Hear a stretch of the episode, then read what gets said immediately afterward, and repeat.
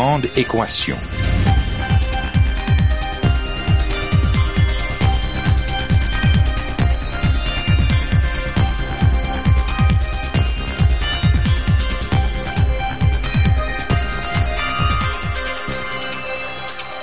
Ici Normand Mousseau, bienvenue à La Grande Équation, votre rendez-vous hebdomadaire avec la science. Cette semaine, dans l'œil du pigeon.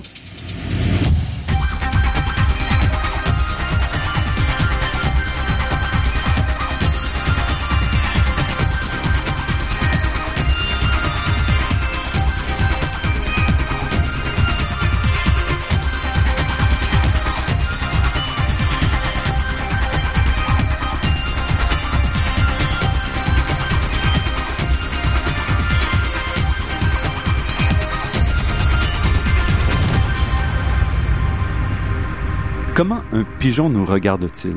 Comment nous perçoit-il? C'est la question que s'est posée notre invité d'aujourd'hui, Luc-Alain Giraldo, dans un livre publié aux éditions du Boréal à l'automne 2016 et dont on reprend le titre pour notre émission. En partant de cette question, Luc-Alain Giraldo nous amène sur le chemin de l'évolution, en nous permettant de comprendre les processus qui ont mené par hasard à notre existence et en bouleversant au passage de nombreuses idées reçues sur la théorie de l'évolution, mais aussi la théorie de la culture, de l'hérédité et même de la conscience. Luc Alain Giraldo s'appuie sur une longue et riche carrière pour nous expliquer l'évolution et notre place dans l'univers. Il est professeur au département des sciences biologiques et doyen de la faculté des sciences de l'Université du Québec à Montréal et il a reçu de très nombreux honneurs, dont le prix Geoffroy Saint-Hilaire de la Société française pour l'étude du comportement animal pour l'ensemble de ses travaux. Luc Alain Giraldo, merci d'avoir accepté cette invitation. Merci de l'invitation. Quand un pigeon nous regarde ou quand on regarde un pigeon, qu'est-ce qui nous différencie, qu'est-ce qui différencie l'objet qu'on regarde des autres objets autour de nous? Ben, essentiellement, euh, cette réalisation que j'ai eue, euh, qui sert d'amorce à mon livre, c'est qu'il y a finalement quelque chose de fondamentalement différent entre les vivants et ce qui est non vivant. Et ce qui nous unit à ce pigeon, euh, il nous unit à tout ce qui est vivant, c'est justement la vie, qui est un, phénomène quand même assez étrange. Euh, faut comprendre que la vie, c'est quelque chose qu'on expérience tous les jours, dont on a l'expérience euh, quotidiennement, et pour euh, laquelle la, la magie est disparue, parce qu'on est vivant. Et ce que j'ai eu ce, moment-là avec le pigeon, c'est un peu la réalisation que la vie, c'est quand même étrange parce que c'est fait avec des atomes qui sont inertes. Euh, et pourtant, ils sont assemblés en nous et créent de la vie. Et cette vie, qu'est-ce qui la distingue de l'inerte? C'est essentiellement que tout être vivant procède d'un autre être vivant. Et ça, il n'y a que le vivant qui peut avoir ça comme caractéristique. Et donc, la, la caractéristique, c'est donc qu'on s'auto-replique d'une certaine façon, parfois oui. identiquement ou pas identiquement, là, dépendamment des... Exactement. Nous, on a l'impression qu'on se reproduit, mais dans les faits, on se reproduit pas. Mais au tout début, à l'origine, le premier euh, objet vivant euh, devait avoir une apparence très différente de nous, et euh, je l'appelle l'ève biochimique parce que euh, forcément, ça devait être une molécule. Et cette molécule, elle a eu, on ne sait trop pourquoi, la propriété d'être capable de catalyser la synthèse d'une copie d'elle-même. Donc en ramassant des en ramassant des, des éléments autour d'autres atomes euh, en les assemblant c'était peut-être un processus très lent ça n'a pas mmh. besoin d'être rapide euh, c'était euh, ils avaient amplement de temps euh, dans les milliards d'années qu'ils avaient à la disposition et ces molécules cette première molécule qui a réussi à euh, utiliser, euh, chaparder les éléments autour d'elle pour en faire une copie, a dès ce moment-là déclenché une, euh, une réaction, ce que j'appelle moi dans mon livre un bio-bang, parce que c'est aussi extraordinaire que le Big Bang. Euh, C'est-à-dire c'est un, un, événement unidirectionnel qui, une fois commencé, euh, génère des tas et des tas de phénomènes, en fait des copies des copies qui se diversifient dans le temps et qui se manifestent, euh, ce qu'on appelle aujourd'hui la biodiversité. Alors, les descendants de cette première molécule auto-réplicante sont les palmiers, les concombres, les humains, les chimpanzés, les chiens, le blé, tout ça, ce sont des descendants de cette première autoréplication. Donc la, force euh, de cette réplication-là, la force du phénomène, c'est justement que ce qui le distingue, c'est le phénomène en lui-même et c'est tout d'une certaine façon. Tout est résumé ou tout, tout est là-dedans. Oui, on essaie des tas de définitions de la vie, force vitale, objectif. Il euh, euh, y a rien qui marche vraiment parce que on peut prendre, par exemple, le soleil. Le soleil est né euh, d'un phénomène physique et il va mourir. donc, on pourrait dire, bon, ben, il est né, il est un peu actif, il change, il tourne, il est en, en fission continuelle et en et on pourrait dire, ben, c'est vivant. Mais non, parce que le soleil procède pas d'un autre soleil, puis il va pas faire d'autres soleils. Et une fois qu'on comprend cette distinction-là, on se rend compte, et je pense que c'est ça qui est important, c'est le, message principal que j'essaie de transmettre ici, c'est qu'une fois que ce processus d'auto-réplication qui est là pour aucune raison euh, est euh, créé, euh, il y a une suite aveugle d'événements qui tourne autour justement de cette duplication. Une fois qu'une molécule fait une copie d'elle-même, eh bien, si on revient un million d'années plus tard, l'océan est rempli de cette copie de cette molécule. Avant, elle n'était pas là, et maintenant, elle est là. Pourquoi elle est là? Elle est là parce qu'il y a une molécule qui fait des copies d'elle-même. Et si, en se copiant, euh, dans la trois millionième année, elle fait une erreur de copie parce que rien ne peut être parfait, si une, une, erreur se glisse et que cette erreur, euh, par hasard, ça donne à faire des copies qui sont plus résistantes ou plus rapides à faire des copies, ben si on vient dans 500 000 ans, ça va être cette deuxième qu'on va voir. Pourquoi? Ben simplement parce qu'une fois qu'on fait une copie, ce qu'on s'attend de voir, c'est des individus ou des objets qui, le plus efficacement possible, font des copies d'eux-mêmes. Oui, donc la propriété de se copier, alors, c'est Exactement. Et c'est ce qui crée la vie. Et c'est après ça tout, tout le jeu de la complexification à mesure de ces, de ces transformations-là que vous étudiez dans votre livre, entre euh, autres. Tout à fait, oui.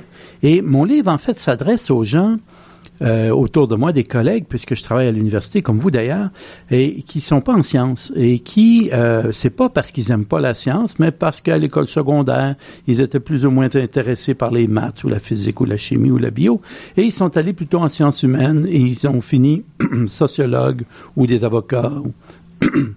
Ces gens-là, ils auraient besoin de comprendre, c'est justement de bien comprendre même ce que Darwin voulait qui les intéresse, qui est l'humain, qui est un objet biologique, qui est un être vivant. Et euh, c'est malheureux qu'ils soient incapables d'avoir accès à cette science-là. Et lorsque cette science, elle existe, lorsque des biologistes qui veulent parler à ces gens, ils le font d'une manière euh, un peu impérialiste, euh, hautaine, sans leur expliquer la base, et souvent en disant qu'ils ont raison. Et euh, je trouve ça malheureux parce que il faut un dialogue entre euh, les gens qui étudient le phénomène d'un autre point de vue, euh, avec beaucoup de, de, de sciences, beaucoup de connaissances, les gens qui ont étudié les humains, les, les sociologues, les, les, les, gens de sciences politiques, ils ont accumulé beaucoup, beaucoup d'informations sur le fonctionnement de la culture humaine, des institutions humaines, puis un biologiste qui arrive et qui dit non, non, moi je vais tout t'expliquer, ça peut pas marcher. Alors, il faut vraiment s'ouvrir. Alors, mon objectif, c'était de venir à la base, de dire voici ce qui est la biologie de l'humain. Le gros problème, c'est que quand on arrive euh, et puis qu'on a réussi à les rassurer qu'on va leur, donner la base et qu'ensuite on leur dit qu'on est darwinien, ben là c'est la fin parce que le darwinisme euh, a été manipulé, utilisé par des idéologues que j'appelle des euh, qui faisaient du biologisme, qui arrivaient et qui, à partir de, de, Darwin ou de certaines de ses idées, ont réussi à justifier les pires atrocités qui sont allées de l'eugénisme euh, à la notion de race supérieure. Et tout ça, c'est encore présent au darwinisme social. C'est encore très présent dans la dans l'Amérique de Donald Trump, euh, ces mm-hmm. histoires-là. Et donc, euh, ils ont raison de se méfier de quelqu'un qui veut leur parler de Darwin, mais j'essaie de leur dire que leurs meilleures armes pour se protéger de lui ou de cet idéologisme, euh, idéologie, pardon, c'est justement de bien comprendre ce que Darwin voulait dire.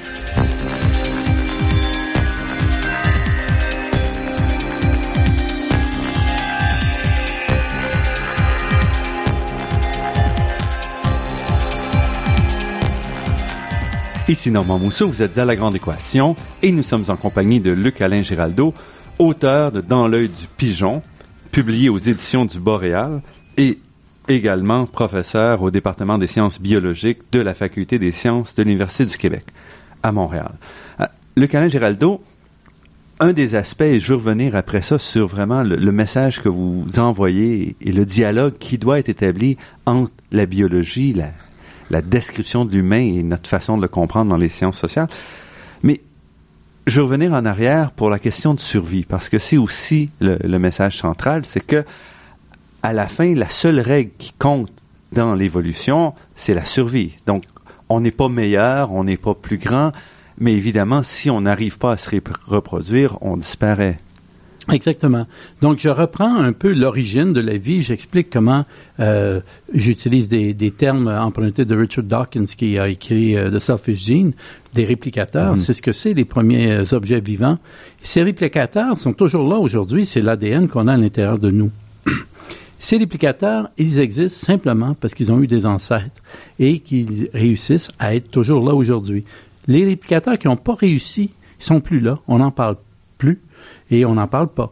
Donc, ces réplicateurs sont là parce qu'ils ont fait des copies. Et ces réplicateurs, au cours euh, des millions d'années d'évolution, euh, ont inventé toutes sortes de trucs pour faire mieux. Euh, chaque fois qu'ils inventaient un truc, je dis inventé, mais c'est pas euh, consciemment. Chaque fois que, par hasard, un, un truc, truc arrivait qui faisait que c'était mieux, c'était conservé. C'est ça que ça fait la sélection naturelle. Ça conserve les gros lots puis les coups de hasard improbables. Une fois qu'ils sont là, s'ils marchent, ils sont conservés et ils se répandent. Et ils ont inventé, ils se sont mis en équipe, ces, ces réplicateurs-là, pour former des chromosomes, créer des cellules, euh, une bactérie. Mais cette bactérie qu'on voit au microscope, c'est pas un, c'est un véhicule à l'intérieur duquel ces réplicateurs euh, vivent et ils ont construit cette bactérie parce que ça marche mieux. Mmh. La bactérie, c'est un véhicule. La, tous les êtres vivants, maintenant, nous ne sommes pas des réplicateurs. Les réplicateurs sont au centre de notre corps et ces réplicateurs se répliquent. Mais nous, on dit, ah, oh, je me suis reproduit ou le saumon mm -hmm. s'est reproduit. Mais le saumon s'est pas reproduit parce que ses descendants sont pas des clones du saumon. Mais mon fils et ma fille ne sont pas des clones de moi. Ils, ils sont, ils me ressemblent pas. Ils me ressemblent un peu, mais c'est pas des mm -hmm. copies exactes de moi. Ce qu'ils ont d'exact de copies exactes de moi, ce sont la moitié de mes gènes. Et même ces gènes-là, je dis, sont à moi, mais ils m'ont été prêtés parce qu'ils viennent de mes parents, qui les ont eus des grands-parents. C'est ça la vie. Et ces gènes, ces réplicateurs aveugles, sans objectif, euh, sont là simplement parce qu'ils réussissent à créer des véhicules qui, à terme, leur permettent de faire des copies d'eux-mêmes. Mais là où vous vous distanciez de Dawkins, c'est dans le sens que ce que vous dites, c'est que quand les gènes pour parvenir à survivre et à se reproduire, ont, tr ont trouvé ou se sont ont trouvé des stratégies, sont tombés sur des stratégies gagnantes. Certaines de ces stratégies-là impliquaient qu'ils jouaient au hasard, qu'ils prenaient un risque en s'assemblant puis en perdant un certain contrôle sur leur leur euh, leur destinée et ça s'avère une solution gagnante. Donc il y a euh, a pas autant la, la, direction du gène, justement, euh, égoïste euh, que propose Dawkins dans oui. votre approche? Dawkins a écrit ça en 76 et puis je pense qu'il était victime de son enthousiasme peut-être et, et peut-être que ses écrits ont dépassé sa pensée parce que par la suite il s'est révisé mais il était trop tard. De toute façon maintenant il poursuit tout un autre propos, il y a une autre croisade en tête et euh, alors Richard Dawkins oui nous donne l'impression que nous avatar des gènes, euh, euh, véhicules. Nous sommes euh, contrôlés comme un robot, si vous voulez, par les gènes. Mais c'est pas tout à fait ça. Les gènes, à chaque fois qu'ils inventent un véhicule, qu'ils complexifient ce véhicule, ils perdent un peu de contrôle. C'est-à-dire qu'ils donnent un contrôle indirect au véhicule. Et le véhicule réagit à ses propres raisons, ses propres motifs. Alors moi, je mange parce que ça a l'air vraiment bon euh, d'avoir, euh, je sais pas moi, une pointe de pizza devant moi, elle a l'air bonne, j'ai goût de la manger. Je mange pas pour survivre ou pour euh, faire me procréer, mais le goût de manger euh, n'est pas incompatible avec les programmes que les gènes ont mis dans mon cerveau pour faire en sorte que je réagisse de cette façon-là devant une pizza et pas devant un pavé. Mais si vous me mettez un pavé sur la table, j'ai pas nécessairement le goût d'en manger et euh, parce qu'il n'y a pas les odeurs, il n'y a pas les aspects. Donc, j'ai un cerveau qui est déjà préparé à réagir favorablement à un certain nombre de stimuli et de manière euh, défavorable à d'autres. Et c'est comme ça que les gènes mhm. maintiennent un contrôle, mais c'est un contrôle très indirect. Euh, les gènes ne peuvent pas avoir programmé euh, une femme qui a à cœur une cause politique et qui fait une grève de la faim jusqu'à mourir. Ça n'a aucun sens biologique, ça. Mais le véhicule peut le faire. Et ça, c'est une expression d'une très grande liberté, même si c'est très triste. On peut faire des choses, euh, nous sommes libres. Nous avons une liberté, même si nous avons un cerveau qui est conditionné, euh, arrangé pour nous faire faire des choses plus que d'autres, on peut y résister, surtout si on en prend connaissance. Donc, j'essaie de dire avec mon livre que d'avouer que nous sommes des êtres biologiques, d'avouer que nous avons des ancêtres et que donc nous avons des biais et euh, des tendances qui nous viennent de la biologie, ça ne nie pas euh, la liberté et la conscience qu'on doit avoir de choisir. Et si je dis que nous euh, avons des gènes pour être des omnivores et que la nature nous a fait omnivores, ça ne nous empêche pas de décider d'être vegan. On peut l'être. Et euh, donc, la biologie dont je parle, moi, est tout à fait compatible avec la liberté. Et c'est, c'est à la fois libérateur, puis en même temps, ça, ça déstabilise un peu. Oui, ça déstabilise, d'autant plus que vers la fin du livre, je parle que euh, euh, les réplicateurs ont créé évidemment des véhicules. Ils ont créé des véhicules de véhicules, comme par exemple les ruches d'abeilles. Euh, il y a plein, euh, la vaste majorité des, des abeilles dans cette ruche-là sont stériles, vont pas se reproduire. Pourtant, ils ont des gènes à l'intérieur d'eux qui travaillent très fort à, à, à, rapporter de la nourriture à la, à la ruche, etc. Donc, comment est-ce que ces gènes en sont arrivés à travailler pour rien? Mais c'est qu'ils travaillent pas pour rien. Ils travaillent pour les gènes qu'il partage avec la reine. Et cette reine a créé ces véhicules. C'est l'ensemble de la ruche qui est le véhicule. Mhm. C'est plus la reine. Et la reine fait des petits à la fin. Et elle en fait beaucoup plus qu'elle en ferait si elle avait essayé tout seul tout au long de l'année. Alors, d'avoir des ouvrières, c'est comme une invention, si vous voulez, des réplicateurs, la ruche, la société d'abeilles. Et à la fin, je propose une idée qui nous vient de Mark Pagel, qui est un biologiste d'évolution de Cambridge, quelqu'un qui a euh, fait du comportement et qui a écrit un livre qui s'appelle euh, Wired for Culture, qui est très intéressant, dans lequel il propose que nous, les humains, notre véhicule, c'est pas la ruche, c'est la culture. Nous sommes des véhicules culturels et comme les ouvrières de la ruche travaillent pour le bien de la ruche, nous, nous travaillons pour maintenir notre culture.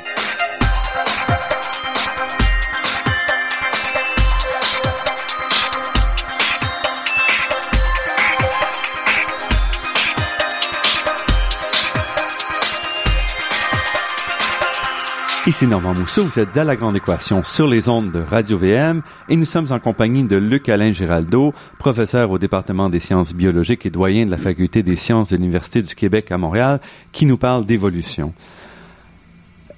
Pour moi, c'est vraiment cette fin-là qui m'apparaissait euh, la plus euh, claire, dans le fond. Entre autres, l'exemple de l'amibe, où là, on voit bien, comme l'exemple de la ruche que vous venez de donner, que, en effet, pour arriver à survivre, les gènes euh, qui ont gagné ont développé des stratégies qui sont extrêmement complexes, qui dépassent de loin euh, la simple réplication qu'on pouvait imaginer là, il y a quelques milliards d'années. Tout à fait. Alors l'exemple de l'amibe est très parlant parce que des amibes euh, sont des animaux qui vivent de manière solitaire. Et, Donc unicellulaires. Oui, c'est des unicellulaires qui vivent dans le sol. on en a peut-être vu à l'école secondaire au microscope. Hein, c'est vraiment c'est très, très simple. Lorsqu'ils et ils mangent des bactéries, ils mangent des choses comme ça. Et lorsque ça commence à aller mal, lorsqu'ils commencent à manquer de nourriture dans l'environnement, elles émettent euh, une espèce d'odeur ou une phéromone, si vous voulez, et ça attire les autres amibes à, aller vers celle qui émet l'odeur.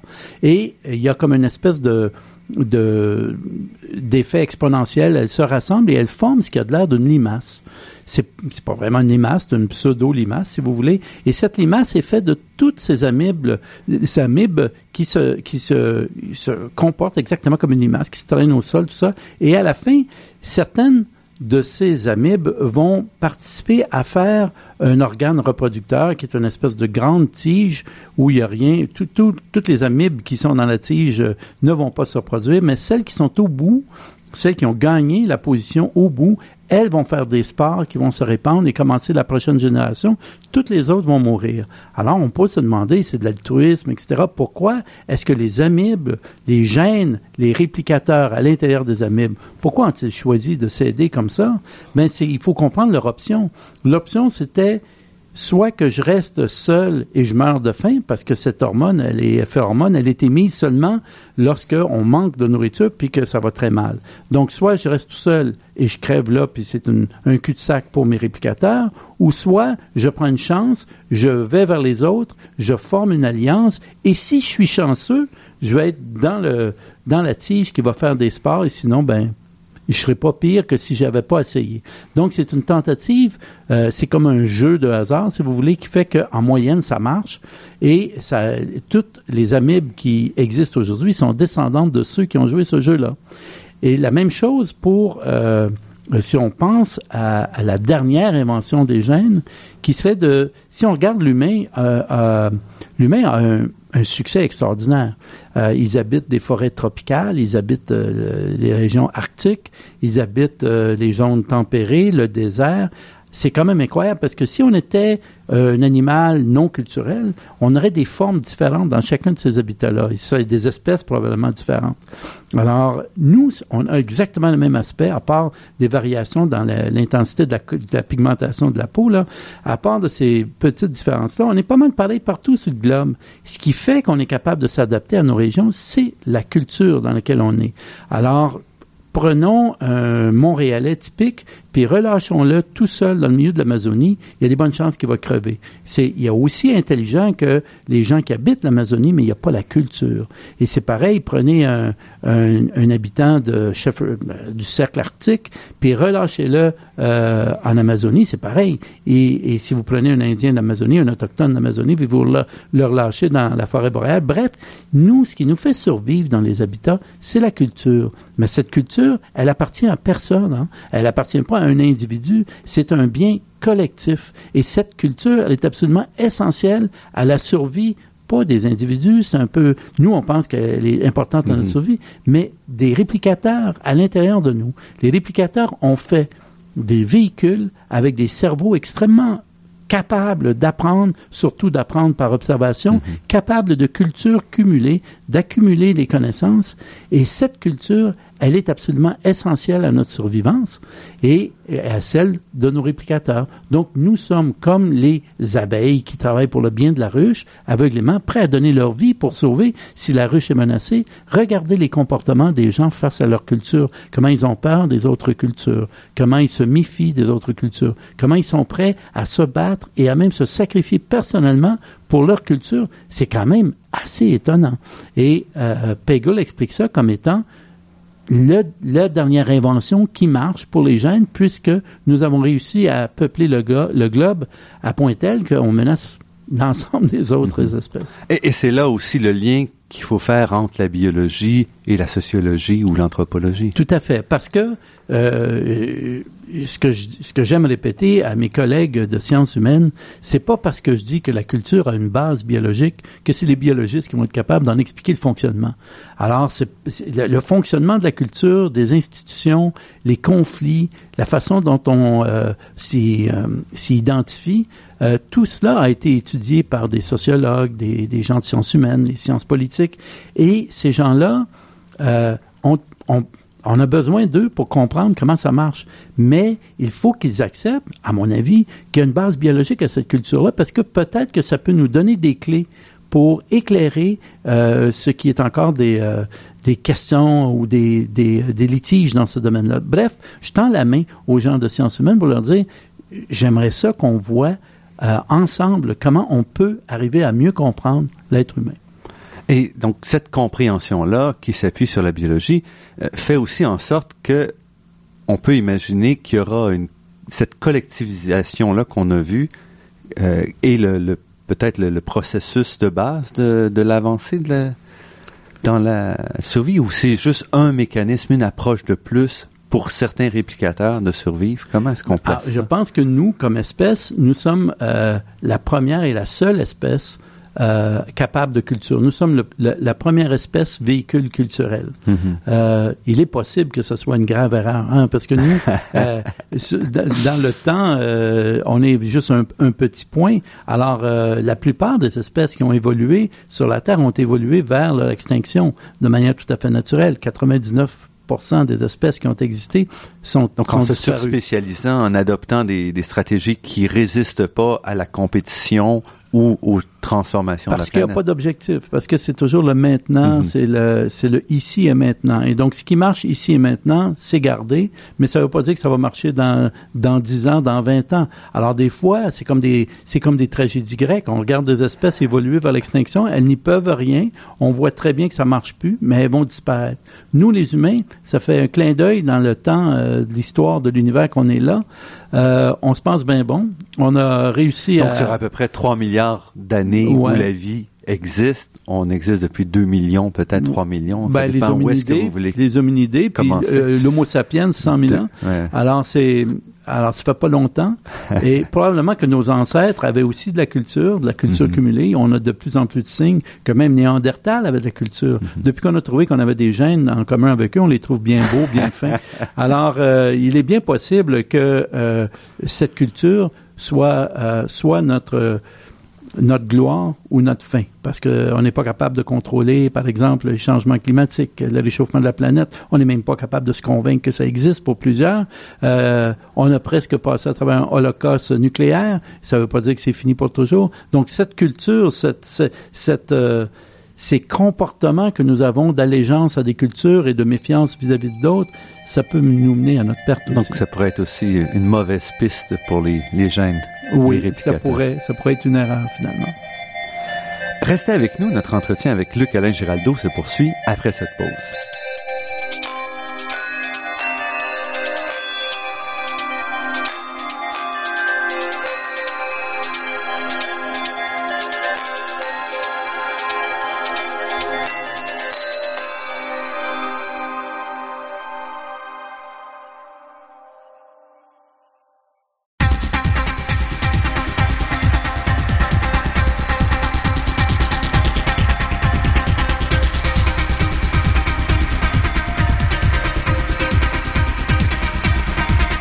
Vous êtes à La Grande Équation et nous sommes en compagnie du professeur Luc Alain Giraldo de l'Université du Québec à Montréal qui vient de sortir un livre Dans l'œil du pigeon aux éditions du Boréal.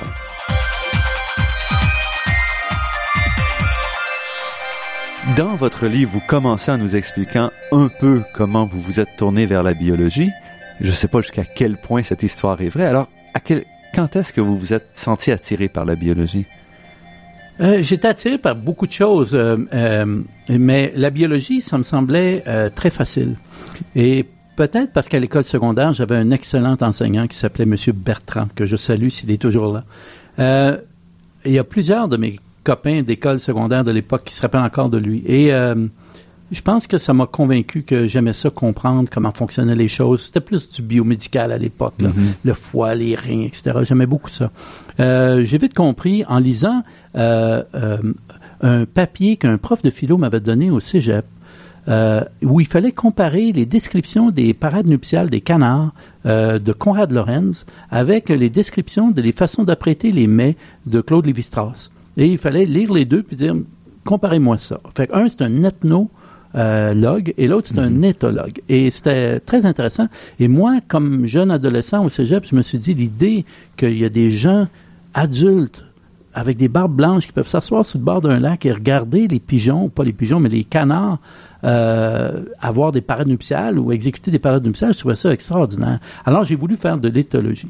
Et euh, j'ai fait de l'éthologie à l'université euh, McGill. Euh, il y avait un programme dès le bac qu'on pouvait spécialiser en animal behavior. Je trouvais ça passionnant. Et ça, ça continue. Ce qui, m'a amené vers les pigeons, et l'histoire n'est pas tout à fait fausse. Ce qui m'a amené vers les pigeons, c'est que je savais pas trop comment on s'y prenait pour faire une maîtrise. Alors j'avais une interview avec un professeur, Don Kramer, de l'université McGill. Et j'étais assis à son bureau, puis derrière lui, il y avait des étagères complètes de poissons dans le formol. Et quand il m'a demandé sur quel animal je voulais travailler. J'ai pas cliqué. J'ai dit, euh, j'avais vu des pigeons ce mhm. matin-là à l'arrêt d'autobus. Je les avais regardés. Alors, spontanément, j'ai dit, ah, j'aimerais ça travailler avec des pigeons. ça a été la pire réponse que je pouvais lui donner parce que j'avais, euh, à l'évidence, pas compris qu'il faisait beaucoup de publicité pour les poissons. Alors, euh, mais finalement, j'ai eu quelqu'un d'autre pour faire cette maîtrise, mais avec les pigeons. J'ai même fait mon doctorat avec des pigeons sous Louis Lefebvre à l'Université McGill. Ça a été un animal, et c'est toujours un animal absolument fascinant, parce que il a suivi l'humanité depuis, euh, depuis très longtemps. C'est un animal qu'on retrouve dans la Bible, la colombe, c'est un pigeon blanc. Euh, c'est un animal aussi qui a servi euh, de sacrifice à, en milliers et en milliers de, de, versions pour les pharaons d'Égypte. tout le Moyen-Orient avait domestiqué les pigeons, probablement pour manger, mais aussi pour des raisons religieuses, et euh, je pense que les pigeons se sont répandus dans le bassin méditerranéen. Euh, les nobles européens se, aimaient bien manger des pigeons. C'est facile à garder des pigeons parce que ils sont très sédentaires et ils n'avaient pas besoin de nourrir parce qu'ils allaient manger dans le champ des cerfs. Euh, mais juste les nobles avaient le droit de les manger. C'est un, oiseau fascinant parce qu'il il suit l'histoire de l'humanité et il nous a rendu de très grands services aussi. Et en termes de, comportement, il présente des particularités Ben, euh, il présente euh, plusieurs particularités. Par exemple, c'est un animal monogame et euh, certains prétendent que l'humain est monogame aussi, donc on a ça en commun. ils, ils, ont un système de, de, soins parentaux, biparentaux, donc les mâles et les femelles, les deux soignent les petits. contrairement aux humains, les mâles c'est pas, ils produisent du lait de pigeon, c'est pas vraiment du lait, mais c'est une sécrétion interne que la femelle et le mâle produisent pour nourrir les jeunes dans les premiers jours. Donc, euh, nous, les mâles euh, mammifères, on fait pas ça. Euh, ils sont aussi extrêmement sédentaires, ce qui correspond à beaucoup de Québécois aussi. et c'est-à-dire que quand ils partent, ils reviennent vers le nid et ils ont un sens de l'orientation très bon. On, on s'en est servi pour euh, s'échanger des messages. Donc, si on se connaît tous les deux, puis on a tous les deux des pigeons, vous me prêtez 5-6 de vos pigeons, je vous donne 5-6 des miens, vous retournez chez vous, je retourne chez moi, puis quand je vais vous envoyer un message, je prends un de vos pigeons, j'y mets un message à la patte, puis retourne directement chez vous, puis vous avez mon message. Alors, c'est comme ça que ça fonctionne. Samuel de Champlain, si vous avez faites Google, puis faites des, euh, des, recherches pour trouver le dessin que Samuel de Champlain a fait de l'habitation de Québec. Mm-hmm. euh, et vous allez voir que la structure la plus importante, c'est euh, le colombier. Euh, c'est une énorme structure. Donc, Samuel de Champlain est venu ici avec des pigeons. Il s'en servait sans doute pour manger, bien que le Québec est assez giboyeux. On voit pas pourquoi il y avait besoin. Euh, il y avait juste à sortir puis euh, euh, trouver des animaux à manger. Je pense qu'il devait s'en servir pour envoyer des messages lorsqu'il y avait des patrouilles qui partaient pour explorer. Et s'il y avait des dangers, il faut toujours relâcher un pigeon avec un message qui retournait directement à l'habitation de Québec pour informer les autres. c'est un monde fantastique, les pigeons. Ouais. Et puis après, vous avez continué, vous allez, vous avez été à Concordia, à l'université de Concordia, comme professeur en, biologie aussi. Oui, tout à fait. J'ai, je suis, euh, j'ai fait un, deux ans et demi, trois ans à l'université de Toronto comme postdoc dans un département de psycho parce que je voulais apprendre comment euh, les animaux apprenaient. Et euh, j'ai compris que les psychologues avaient peu de choses pertinentes à dire à un biologiste quand, quand le biologiste est intéressé à l'apprentissage, parce que c'est comme deux langues qui se parlent pas, la psychologie et la biologie. Et euh, je suis revenu à l'université euh, Concordia où j'ai travaillé avec beaucoup de bonheur pendant 14 ans. l'université Concordia m'a donné tout ce qu'il fallait pour partir des cours intéressants enseignés, des bonnes, des bonnes conditions de travail. Et j'ai pu, pendant 14 ans, étudier, pas des pigeons, mais des petits oiseaux, parce que finalement, euh, dans le 12e étage du Building Hall, euh, au coin de, de Maisonneuve et Guy, euh, c'est difficile d'avoir des gros des gros oiseaux comme Il y a plein de pigeons autour. Alors, en dedans, j'avais des petits, des petits pinsons, des diamants mandarins. Et euh, je suis allé jusqu'à Les Tourneaux, euh, à l'intérieur de... J'ai euh, j'ai travaillé sur la, la transmission culturelle mm-hmm. et surtout sur le développement de relations de parasitisme entre les individus. Parce que, les, comme tous les groupes, tous les animaux, lorsqu'on les met ensemble, il y en a toujours pour exploiter le travail des autres. Mm-hmm. Et ça, ça me fascinait. Et en 2000, je suis, euh, je suis passé à, à l'Université du Québec à Montréal. Euh, je suis très heureux d'être là. c'est une très grande université qui m'a aussi donné beaucoup de moyens pour développer mon, mon programme de recherche et qui m'a permis aussi de réintégrer la culture francophone Mhm. que j'avais perdu de vue depuis une trentaine d'années à McGill, euh, Concordia et Toronto. Donc, euh, euh, c'est avec beaucoup de plaisir que j'ai pu revenir à- au travail en français.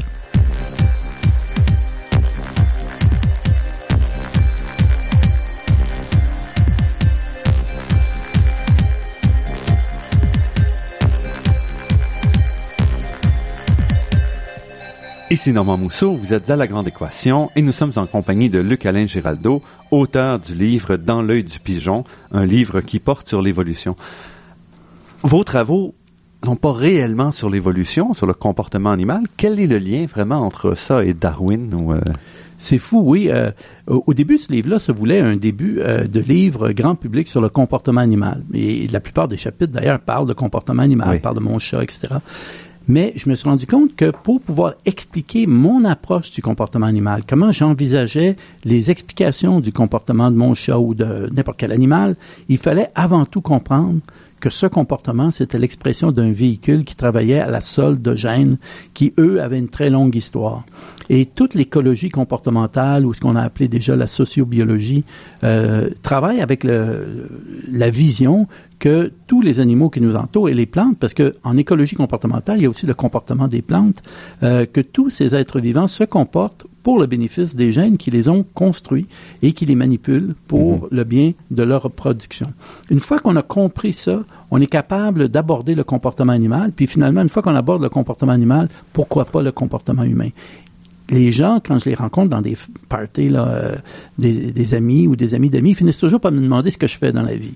Puis je leur dis, Ah, moi, j'étudie le comportement animal. Il y a toujours comme une espèce de, de silence un peu euh, malaisant. euh, comportement animal, c'est même pas utile. Pourquoi tu fais ça? À quoi ça sert? Puis là, ils essaient de se réchapper en me parlant de leur chat ou de leur chien.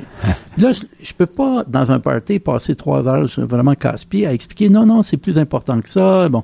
Alors là, ce livre-là, c'était pour expliquer pourquoi on étudie le comportement animal et pourquoi il faut pas faire de lien entre ce qu'on voit un animal faire, parce que souvent les gens me font ça dans, dans une Ah oui, finalement, c'est comme mon chien fait ça, c'est comme nous, hein, finalement, comme les humains. Et je pense que c'est dangereux de passer euh, de manière superficielle d'un comportement animal à un comportement humain. même pour des animaux proches. Donc vous êtes un, Oui. peu critique des gens qui font trop de relations entre, par exemple, ce qu'on voit chez chez les chimpanzés ou les, Oui. Euh, ben, en les fait, grands euh, primates et nous. Là. On- là, on m'en a fait des reproches là, parce que j'ai des amis anthropologues qui me boudent, là. Mais oui, effectivement, j'ai écrit un livre, un chapitre qui s'appelle euh, euh, Primatomanie. Mhm. Et cette idée que euh, finalement, on peut juste expliquer le comportement humain à partir de comparaisons avec les primates, parce que euh, c'est nos proches parents, ils sont intelligents, etc. Mais vous savez, ce qui fait qu'on ressemble aux primates, c'est- le manque d'évolution. C'est c'est ce qui n'a pas changé. Et si ça avait tellement changé, on le reconnaîtrait plus, puis c'est pas primate. Et je dis dans ce chapitre, peut-être trop fortement au goût de certains, que euh, il n'y en a pas de grands primates qui sont monogames avec des soins biparentaux, à part le Wistiti. Il n'y en a pas beaucoup.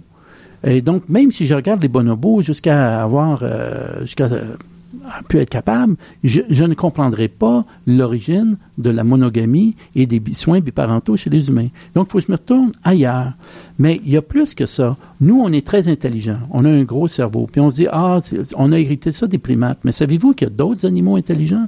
Il y a, des, par exemple, beaucoup de perroquets. Il y a les corvidés. Les corvidés ont des cerveaux qui sont très différents du nôtre, mais de l'intelligence. Donc, cette intelligence, cette capacité d'innover des, les corneilles, les, les, les, les corbeaux, Mhm. euh, les jets, euh, ce sont des corvidés. Ce sont des animaux très innovateurs, très intelligents, euh, très sociaux, les pies sur la côte ouest et en Europe. Donc, il y a des, euh, des animaux comme ça. Mais évidemment, les perroquets sont aussi Mhm. extrêmement, les toucans, euh, pas les toucans, les perroquets, les cocassiels, etc.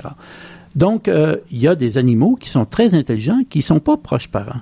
Ces animaux-là peuvent nous enseigner beaucoup plus sur comment la capacité inouïe d'intelligence et d'innovation de l'humain a pu exister autrement que de dire on a juste passivement hérité ça avec un petit peu plus de la part des chimpanzés. Pourquoi qu'on en a plus? Alors, si on est capable d'étudier pourquoi certains oiseaux ont évolué, qu'est-ce qu'ils ont de particulier pour avoir évolué cette capacité intellectuelle avancée, peut-être que ça nous informerait sur les conditions écologiques qui ont fait en sorte que nous, les humains, comme espèce, nous avons développé euh, ces capacités euh, avancées de création, d'innovation, d'imagination. j'enlève rien aux chimpanzés, là. J'essaie juste de dire que, de dire qu'on a ça juste parce que les chimpanzés en avaient, puis nous autres, on en a un peu plus, ça explique pas comment ça a évolué. C'est comme un leg passif. Alors, je, dis, c'est bien d'étudier les primates, ils peuvent nous renseigner sur beaucoup de choses, c'est surtout bon pour les primates. Ça nous renseigne beaucoup sur euh, les capacités exceptionnelles des chimpanzés, des bonobos, des gorilles, des orang-outans. Plus on les étudie, ces, animaux-là, en voulant euh, comprendre euh, nos propres caractères, plus on se rend compte que ce sont des animaux absolument extraordinaires qu'il faut protéger. On apprend plus sur eux que sur nous. Si on veut comprendre, nous, ce qui nous distingue, il n'y a aucun animal qui a la parole. Donc, euh, même si on compare pendant des longtemps, on n'arrivera pas à comprendre ça en se comparant des chimpanzés ou à, des bonobos. Donc, il y a des choses qu'il faut accepter, qu'il y a des limites euh, à, la mhm. comparaison, et le fait que presque 95% des anthropologues qui étudient des non-humains étudient des d'autres primates, ça, ça, me porte à, à croire que peut-être il manque quelque chose. La monogamie, les animaux les plus monogames ou les plus biparentaux, ce sont les oiseaux. Peut-être qu'ils auraient avantage à essayer de comprendre comment ces soins biparentaux ont évolué chez les oiseaux et pourquoi, par exemple, chez les poissons, quand il y a des soins parentaux, c'est le mâle habituellement qui les donne. Donc, il y a des questions intéressantes comme ça pour nous comprendre mm-hmm. qui nécessitent qu'on étudie autre chose que des primates. Quand on lit quand on vous entend, quand on regarde en arrière Dawkins, on regarde Stephen Gould, on regarde, on voit quand même qu'il y a une évolution dans la compréhension de la théorie de l'évolution et qu'il y a quand même des raffinements qui se produisent. Oui, il y a des raffinements et la théorie de l'évolution, elle est facile à expliquer et dure à comprendre. Dure à comprendre parce qu'on a tellement de, de de schèmes de pensée préétablis dans notre tête qui nous la déforment dès qu'on nous la présente que euh, on, en est incapable vraiment de saisir euh, ses conséquences froides et, mathématiques finalement. Je pense par exemple à Jean-Baptiste Lamarck qui est le premier qui a suggéré un mécanisme plus ou moins matérialiste euh, pour l'évolution. Pour lui, chaque animal était euh, doué d'une volonté intrinsèque, d'une force vitale qui l'amenait à améliorer la lignée, donc par l'usage et le non-usage de ses membres et de ses facultés, qui faisait que on évoluait toujours vers le mieux, mm-hmm. vers euh, ce qu'on avait besoin, ce qui était et donc il y avait un progrès dans le dans la vision déjà de la marque, l'évolution, c'était le progrès. Puis son gros problème, lui, c'était d'expliquer comment ça fait qu'il y avait encore des petites bébites. Et pour lui, les bébites, c'était pas évolué, c'était pas des invertébrés. Comment ça fait? Ben, il disait, ben ça, c'est de la génération spontanée. Ça vient tout seul, puis ça va nulle part. Mais nous, alors ça, je pense que Jean-Baptiste Lamarck est encore à l'intérieur de plusieurs d'entre nous. Et quand on parle d'évolution aux gens, ils l'entendent, évolution, mais ils l'interprètent dans leur tête comme étant quelque chose qui nous amène vers le mieux, vers le meilleur. Et une fois qu'on accepte ça, qui est une erreur, on se dit, ben oui, c'est vrai que les darwiniens sociaux qui parlent justement qu'il faut laisser la nature faire les choses parce que ça nous amène vers le mieux, mm-hmm. euh, c'est une erreur. Euh, ça nous amène pas vers le mieux, ça nous amène vers ce qui marche pour faire des descendants maintenant, aujourd'hui. Pour, pour les gagnants, donc évidemment, pour les, gagnants, les, gagnants vont, être capables de. Et les gagnants, c'est pas les mieux. Mhm. Les, gagnants, c'est les gagnants. Et les gagnants, c'est ceux qui font plus de copies. Alors, les gagnants, euh, les, les, renards qui habitent l'Arctique, les gagnants, ils ont de la fourrure blanche. Et ceux qui habitent euh, les forêts, euh, plus mhm. au sud, ont une fourrure brune. Alors, est-ce que le blanc est supérieur au brun ou le brun est supérieur au blanc? C'est deux versions de la même chose. Le blanc est meilleur que le brun dans l'Arctique et vice-versa. Donc, c'est ça l'évolution. Ça nous amène vers mhm. des caractéristiques. On peut après ça s'asseoir et dire, moi, je valorise ça. Je valorise la mhm. capacité à, à l'abstraction ou la capacité de faire de la musique, mais c'est une erreur. C'est, à mon avis, la sélection naturelle ne peut pas nous aider à décider ce qui est bon de ce qui ne l'est pas. Mhm. Parce qu'aussi, une fois qu'on introduit le concept de culture, évidemment, il y a toutes sortes de, il y a un, un, engrenage qui se met en place où il y a les valeurs, la morale et tout qui sont pas à la base imposé par les gènes, mais qui émerge de, la culture et avec lequel il faut vivre. Exactement. Et l'autre, l'autre danger, vous me faites penser à ça, de, de la pensée darwinienne ou naturaliste, c'est que si on évolue vers le mieux, alors ce qui est dans la nature est forcément euh, euh, bon euh, et qui mérite d'être imité. Mm-hmm. Et donc, euh, souvent, à cet égard, j'ai un appel d'un groupe euh, contre l'homophobie, admettons, qui m'appelle et puis me demande, euh, Monsieur Giraldo, est-ce qu'il y a des exemples de comportements homosexuels dans la nature? Et je leur dis, mais pourquoi vous voulez savoir ça? Parce que c'est pas utile, ça n'a rien à voir. Ah oui, mais on nous dit que c'est pas naturel l'homosexualité et que si on pouvait avoir des exemples dans la nature, ce serait plus acceptable. Je leur dis qu'il y a au moins 450 espèces qui ont été répertoriées avec des, des comportements qu'on pourrait assimiler à euh, de l'homosexualité, bien que ça doit être assez différent de ce que vivent les humains. Et euh, mais je leur dis qu'il y a aussi du cannibalisme euh, dans le monde animal. Il y a des copulations forcées. Il y a, il y a, il y a de tout. Il y a, plein d'abjects aussi. Mm-hmm. Et euh, donc, ce serait impensable que euh, une espèce, par exemple, que, que je puisse répertorier qu'il y a 15 espèces qui pratiquent euh, le cannibalisme, que un, un, groupe de cannibales m'appelle pour me dire pensez-vous que c'est correct, c'est naturel hein?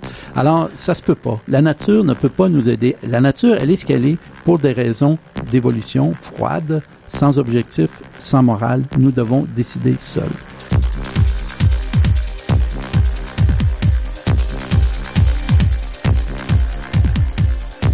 Ici Normand Mousseau, vous êtes à La Grande Équation sur les ondes de Radio VM et nous parlons évolution avec Luc Alain Géraldo.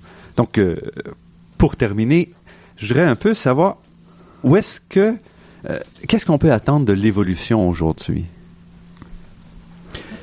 Et c'est une question, je, je, comprends qu'elle est qu'elle est tordue parce que c'est la question qu'on va poser en général et qui va un peu à l'encontre de tout ce que vous avez écrit dans votre livre, là, mais c'est pour ça que je vais la poser. Oui. Alors c'est une question très difficile parce que vous savez l'évolution d'abord ça fonctionne lentement sur des petites euh, des, des, petits caractères souvent invisibles et on peut pas prédire la direction de l'évolution dans la mesure où euh, le moteur c'est le hasard des changements génétiques et les changements dans l'environnement. Alors, je pourrais dire peut-être qu'à court terme, on pourrait prédire qu'avec le réchauffement climatique, il va y avoir des mouvements, des changements assez importants dans les aires de distribution de plusieurs animaux. Ça va sans doute amener des changements euh, aussi dans les aires de distribution de pathogènes, de, virus, de bactéries. Euh, euh, est-ce que c'est de l'évolution? À une micro-échelle, ces individus-là, ces animaux-là, ces lignées, euh, ces organismes vivants-là vont évoluer. Nous, euh, je ne pourrais pas dire qu'est-ce qui peut arriver pour l'humain euh, à l'avenir en termes d'évolution. Parce que justement, il n'y a pas de but non plus. Il n'y a pas de but. C'est une réponse au jour le jour à des changements on pourrait se poser des questions, par exemple, sur l'effet que pourraient avoir certains changements sur notre évolution. On sait, par exemple, que quand on a inventé la culture du blé euh, au Moyen-Orient, euh, on mange, on nous sommes en Occident un peuple agricole fondé sur le blé essentiellement. Euh, toutes les plantes ont des produits pour se défendre euh, des, des, des, toxines. Et évidemment, dans le processus de domestication, on a réduit la présence de ces toxines, jamais à zéro, mhm. mais on, on, a rendu le blé facilement digérable, etc., sans avoir euh, des gros mots de vente. Euh, mais nous, on s'est aussi co-adapté on a évolué. Nous sommes les descendants. On est capable, par exemple, de manger, de boire du lait comme adulte, ce mhm. que très peu d'humains et presque aucun mammifère ne peut faire. Euh, consommer le lait, c'est strictement un aliment de, de, de très jeunes enfants. Euh, c'est pas tous les peuples qui ont et qui sont les descendants de ceux qui ont eu ces mutations pour être capables de digérer le lait, le, lactose euh, comme adultes. Donc nous avons la possibilité d'évoluer face à ce que nous Même consommons. sur des, des, temps relativement courts. Très courts parce que c'est 10 000 ans ça à peu près euh, cette évolution là. Donc il y a possibilité d'évoluer. Alors il y a des gens qui qui se pose la question, quelle est la conséquence de la mondialisation de l'alimentation? Par mhm. exemple, le soja, c'est une plante qui était surtout consommée en Asie. Et maintenant, on a beaucoup de produits de, du lait de soja, du tofu, des graines de soja, etc. On en mange beaucoup ici. Et euh, est-ce que ces graines contiennent aussi des traces euh, de, de hum, produits pour se défendre auxquels nous ne sommes pas adaptés euh, et qui pourraient à long terme causer des problèmes de maladies chroniques? On ne sait pas et je ne veux pas faire peur à la personne, mais c'est juste une question qu'on pourrait se mhm. poser. Pareillement, le fait que soudainement apparaît sur le marché nord-américain du quinoa. Le quinoa, c'était quelque chose pour lesquels les habitants d'Amérique du Sud avaient coévolué. Euh, Sur euh, quelques milliers d'années. Euh, oui, ils ont la capacité de, de digérer, d'assimiler, etc. Puis nous, ça nous arrive bang. Est-ce que ça va avoir des effets à long terme de trop en manger ou d'en manger avec tant d'abondance? Le maïs, c'était pareil. C'était pas mm. une plante qui était extrêmement répandue. Ça, ça venait d'Amérique. Alors, il y a toutes ces questions. Peut-être que la façon dont nous mangeons de plus en plus va avoir un effet, des micro-effets sur euh, notre façon, notre santé. Mais moi, je dirais que la chose la plus importante, la porte que j'ouvre euh, qui est importante ici, c'est pas seulement aux sciences sociales de s'ouvrir mhm. à l'évolution, mais aussi à la médecine. Et c'est quand même incroyable qu'ici, à l'Université de Montréal, où on a une énorme faculté de médecine qui forme un grand nombre de médecins au Québec, il y a personne mhm. en médecine qui a des cours sur l'évolution. C'est comme si nous étions euh, en marge, nous étions des êtres qui n'avaient pas évolué ou que l'évolution n'avait rien à nous dire. Pourtant, beaucoup des maladies que nous avons sont euh, le résultat d'une interaction entre un pathogène qui nous envahit et un corps qui essaie de s'en défaire et de se protéger. Et la maladie n'est pas vue comme ça. L'idée de penser qu'on puisse un jour vaincre les bactéries de manière mhm. chimique avec un antibiotique, c'est de pas comprendre la nature même de la bactérie et du fait que c'est un organisme vivant qui va certainement euh, réagir à, ce, à cette euh, présence nouvelle et massive d'antibiotiques, pas seulement pour mhm. guérir les maladies, mais pour euh, l'élevage de, de, nos bêtes. Tout ça, ça a été pensé dans un monde sans évolution. Mm. Pourtant, la médecine, euh, c'est super moderne, là. Et si on pose la question à n'importe quel prof en faculté de médecine, connaissez-vous Darwin et l'évolution? Ils vont vous dire oui. Mais est-ce que vous, si vous l'avez vraiment compris, comment se fait-il que vous voyez pas les conséquences profondes que ça peut avoir sur notre compréhension même de la maladie, de la maladie chronique, du cancer et de toutes ces maladies? Moi, je, ne suis pas en train de les, dire. Les sciences de l'humain sont encore à considérer l'humain comme un, genre statique. Comme s'il avait été créé et qu'il n'avait pas évolué. Alors que tout le reste, on peut accepter que ça a évolué. Et euh, la, la, médecine ne s'est pas posé deux, deux, fois la question comment ça se fait qu'on peut tester, par exemple, des, des produits pharmaceutiques chez un animal mm-hmm. et puis aussi les tester chez l'humain?